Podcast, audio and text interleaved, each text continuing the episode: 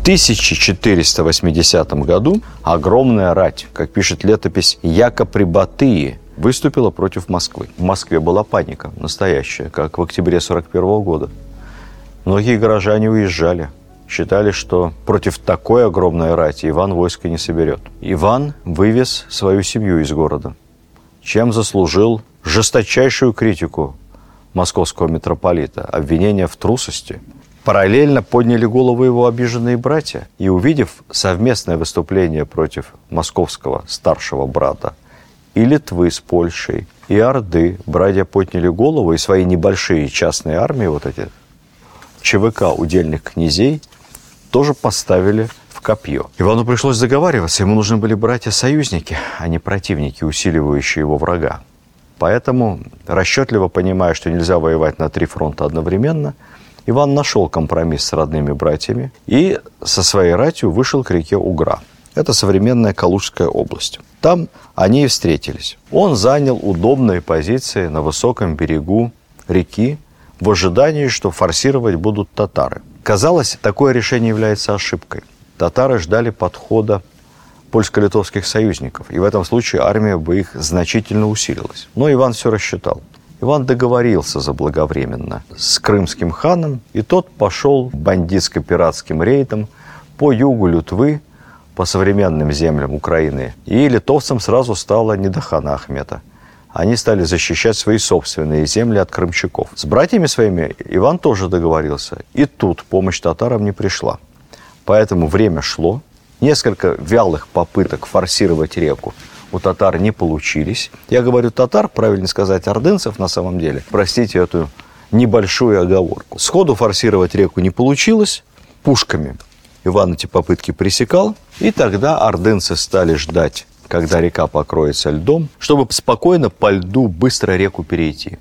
Но пока армии стояли с двух сторон, наша армия становилась все сильнее, подтягивались союзники, лучше было снабжение. У нас за спиной Москва. Армия хана Ахмета слабела. Союзники никак не появлялись, и Ахмед не мог понять, почему. Куда запропастились литовцы с поляками. Ахмед не мог понять, что с братьями мятежными, где они. Стояние на Угре – завершилось историческим курьезом. Когда настали сильные морозы, Угра покрылся льдом, Иван III приказал отступать, чтобы занять более удобные позиции для битвы. Но наши полки в силу отсутствия дисциплины или какой-то паники, усталости отступали очень резво. Со стороны казалось, что они не отступают, что они практически бегут. Но и татары, внезапно увидев берега Угры опустевшими, решили, что их заманивают. Поэтому хан от греха подальше тоже приказал отступить. Как писал Карамзин, представилось зрелище удивительное. Два воинства бежали друг от друга, никем не гонимые. Так, в 1480 году формально, согласно учебнику, закончилась Ордынская ига. Несколько важных замечаний по поводу понятия государственный суверенитет. Вот мы говорим, в 1480 году Россия обрела полный государственный суверенитет – когда мы говорим о госсуверенитете в узком смысле, целесообразно говорить о нем как о верховенстве и независимости государственной власти полностью внутри своей территории и по отношению к другим государствам. Был ли государственный суверенитет у Древней Руси, Руси Рюриковичей? Безусловно. Утрачивала ли государственный суверенитет полностью Русь, раздробленная после ордынского нашествия? Я склонен полагать, что утрачивала. Многие историки с этим спорят. Потому что полной утраты суверенитета не было. Внутри своей территории почти во всех вопросах князья все решали сами, но они несли финансовые фиксированные обязательства перед Ордой. И внешнеполитические вопросы, в них они тоже от Орды в определенной степени зависели. Когда мы начинаем отсчитывать непрерывный суверенитет России, надо брать расчет с 1480 года. Итого по сегодняшний день у нас 542 года непрерывного суверенитета русского государства. Сколько еще стран в мире, которые обладают столь же длительным, непрерывным суверенитетом? На самом деле одна. Такой страной является Англия. Там централизованное государство английское сложилось при короле Альфреде, IX век, как у Рюрика, но отчет непрерывного суверенитета, конечно, надо вести не с Альфреда, а с нормандского завоевания, ибо это были пришельцы, которые полностью сменили власть. 1066 год. Россия в этом списке номер два. Я беру пессимистичную оценку от Ивана Третьего. Есть еще две страны хороших. Это Швеция и Таиланд. Ровно 500 лет у шведов и 439 лет у Таиланда. Так что у этих стран почетное третье-четвертое место. Самый продолжительный суверенитет в истории планеты Земля.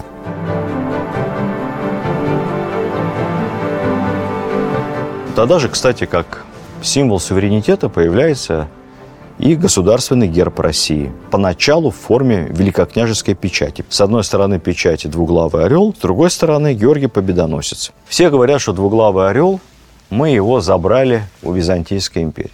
Не совсем так, потому что никогда у Византийской империи не было никакого государственного герба в современном понимании этого слова. Двуглавый орел, золотой, на красном поле – это личный символ последней династии император палеологов. Его изображение отчеканилось как имперский символ на византийских монетах.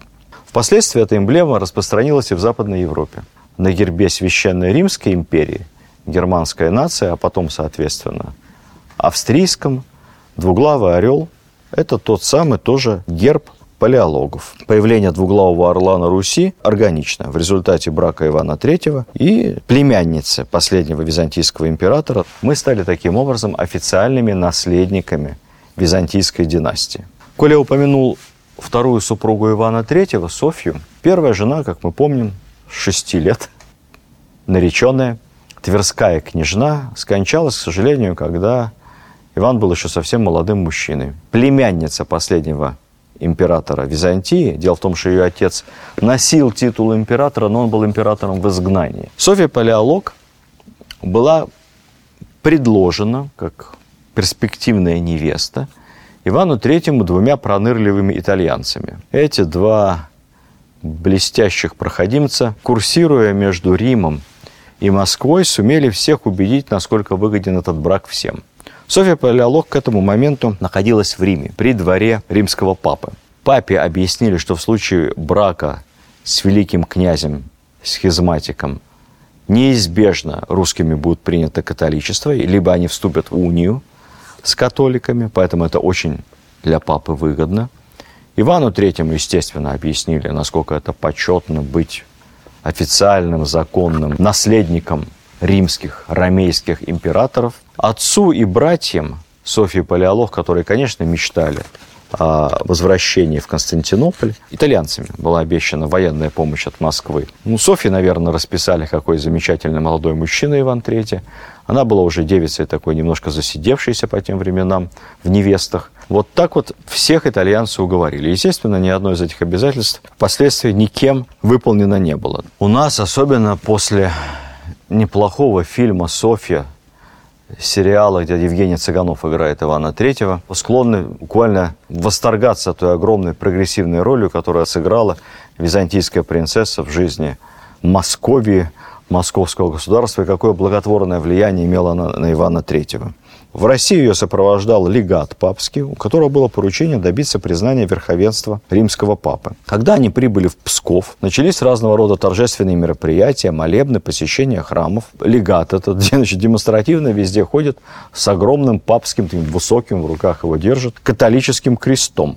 Крест этот наживали у нас крыш и пытается везде, где только можно, встать во главе процессии, то есть показать, что он здесь католик главный. Вот когда до Ивана Третьего, это история про римский крыш, который приближается вместе с его невестой, постепенно к Москве дошла, он отправил решительного боярина, вот, вошедшего в историю под именем Федора Хромова, который, недолго думая, просто у папского легата этот крыш отобрал и дело с концом. С тех пор он хранится в музеях Кремля. Самого легата обняли, поцеловали, заверили в самых лучших чувствах и с богатыми подарками проводили обратно в Рим. Софья Палеолог приняла православие и венчалась по православному обряду, поскольку понимала, что Московское царство стоит обедни. Во-вторых, она была девушкой более чем здоровой. Каждый год исправно рожала. Ее имя первые годы упоминается исключительно в летописях в связи с известиями о рождении мальчиков и девочек.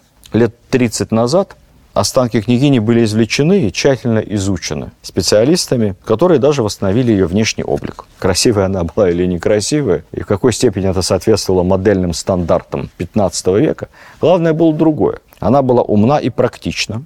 Вместе с Софией и после Софьи при Иване III в Москву приезжает большое количество иностранцев. Особенно много было выходцев из Италии. В отличие от других европейцев, которые скопом всех называли немцами, то есть немыми, не говорящими по-русски, у итальянцев было отдельное прозвище. Их звали фрягами или фрязями. Откуда происходит слово фряжские итальянские. Фряжские, прости господи, болячки, которые привезли в Москву многочисленные иностранцы. Но они, конечно, молодцы, потому что фряжские архитекторы помогли Ивану Третьему построить новый Кремль и перестроить все, что внутри.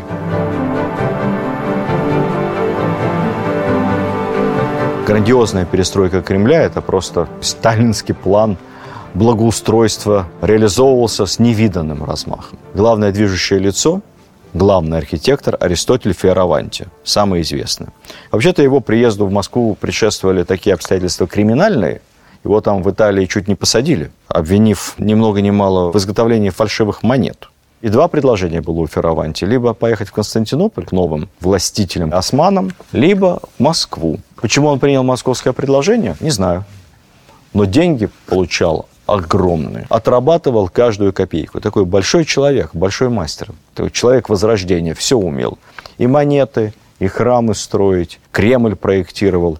И даже командовал нашей артиллерией. Участвовал неоднократно в военных походах. Непосредственно как начальник артиллерии. Главное достижение фряжских архитекторов – это строительство Кремля. Кремль приобрел вот тот самый красный кирпичный вид, которым его знает сегодня весь мир. Снаружи стены Кремля сложены из полупудового кирпича. Каждый кирпич весит 8 килограмм. Называют этот кирпич двуручным, потому что берут его, брали раньше, двумя руками – Высота стен доходит до 19 метров. Там используется рельеф, естественные холмы. Понятно, что по холму ниже стена, а там, где земля ровная, там выше. То есть местами это так, шестиэтажный дом. По периметру непрерывный ход шириной 2 метра. Может автомобиль проехать. Снаружи его скрывают более тысячи зубцов. Очень красивых, венецианских. В народе говорили, что не зубец, то стрелец. Зубцы перекрывались по особому плану специальными щитами. Ну и, видимо, по расчету архитекторов, стрельцы должны были с пищалями из этих зубцов вести огонь. Стены Кремля снаружи окружали слухи. Слухи – это система тайных подземных ходов. Их обнаружили в XIX веке археологи – они идут почти вдоль всех стен и под всеми башнями. Проездные башни дополнительно защищали специальные отводные башни, стрельницы. Это такое военно-инженерное ноу-хау. Сейчас сохранилась только одна такая башня, Кутафи. Она, кстати, до сих пор белая. Ее белят, как в старину, рядом с манежем. Вот эти отводные башни – это все для обороны, для перекрестного огня. Внутренности Кремля были полностью перестроены. Успенский собор построены, итальянскими архитекторами. Грановитая палата – это большое по тем временам гражданско-общественное здание. Рекомендую вам сходить в музей военной формы на Большой Никитской и в музей московских стрельцов. Там есть прекрасные макеты Кремля, архитектурные. Все можно рассмотреть, вам покажут. Задам вам еще один вопрос. Помните, я спрашивал, сколько раз Кремль брали штурмом во время войны? Ответьте мне еще на вопрос, а какую столицу европейской страны ни разу за всю историю, пока она была столицей, не брал противник. Такая европейская столица, которую ни разу не мог захватить противник, одна. До Ивана III не существовало не только производство колоколов, но и артиллерии. Так что Фиораванти – отец-основатель русской артиллерии. Именно тогда с помощью итальянских мастеров был открыт первый литейный завод. Слова «завод» не было, было слово «изба». И литейный завод назывался, не пугайтесь, пушечная изба. Там отливали и колокола, и пушки. И уже вскоре русская артиллерия стала одной из самых сильных в Европе.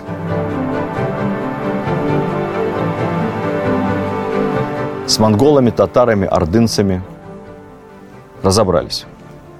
Оставался один большой геополитический конкурент и на протяжении уже нескольких столетий серьезный соперник – Великое княжество Литовское.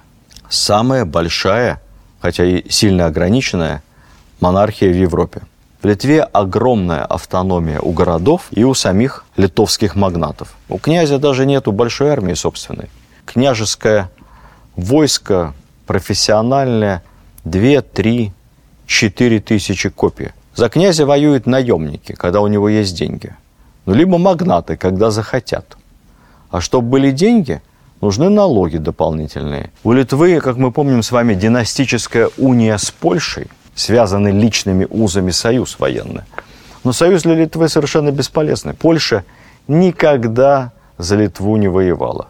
Очень часто у Литвы просила поддержки, но в военном смысле мало чем Литве помогала. Так что вполне логично, после 1480 года, разобравшись с Южным фронтом, с татарами, Иван III взялся за Западный фронт, за Литву.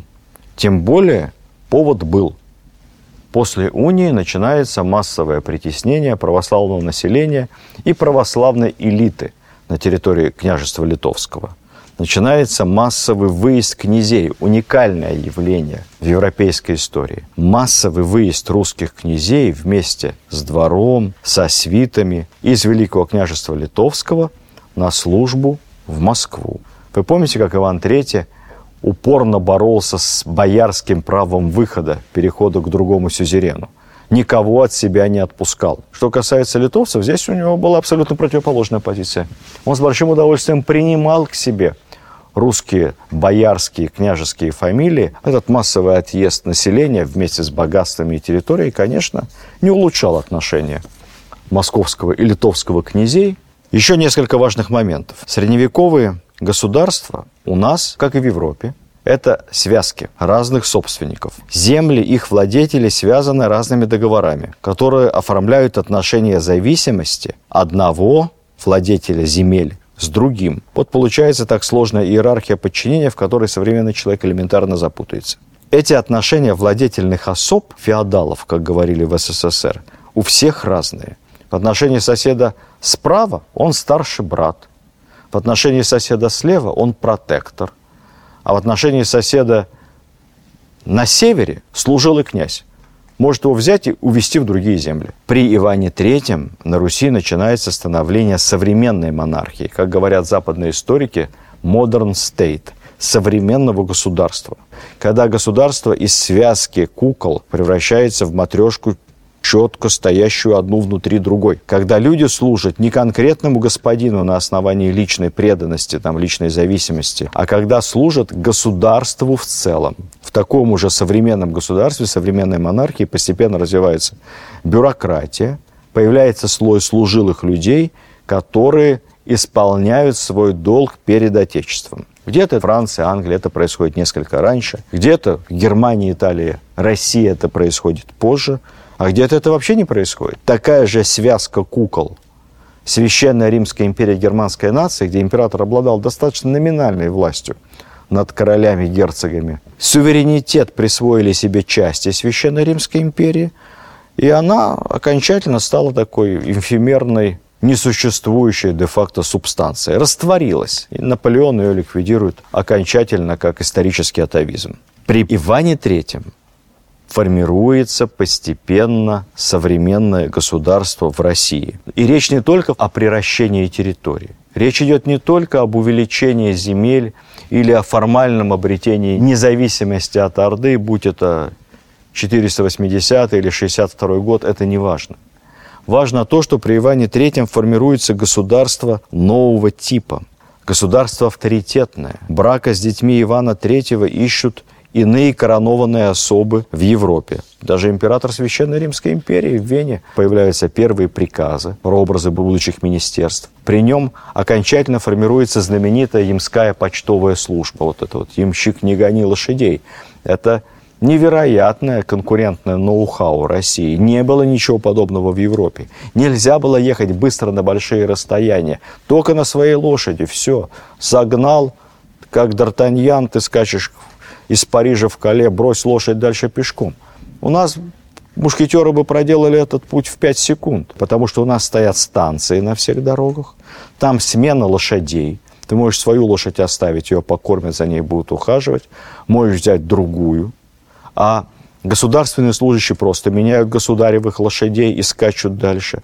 За счет этого курьер проделывает по 200 километров в день. Ничего подобного нигде в Европе не существовало. Это усовершенствованная монгольская курьерская система, развернутая на всю страну. Иначе такой большой территорией управлять бы нам было очень сложно. При Иване Третьем появляется единый свод законов 1497 года. Кстати, судебник а, не жестокий. Пытка разрешена только как исключение, а казнь за очень узкие перечень государственных преступлений либо преступлений против Бога. В Европе этого времени в Англии вешали за мелкую крашу.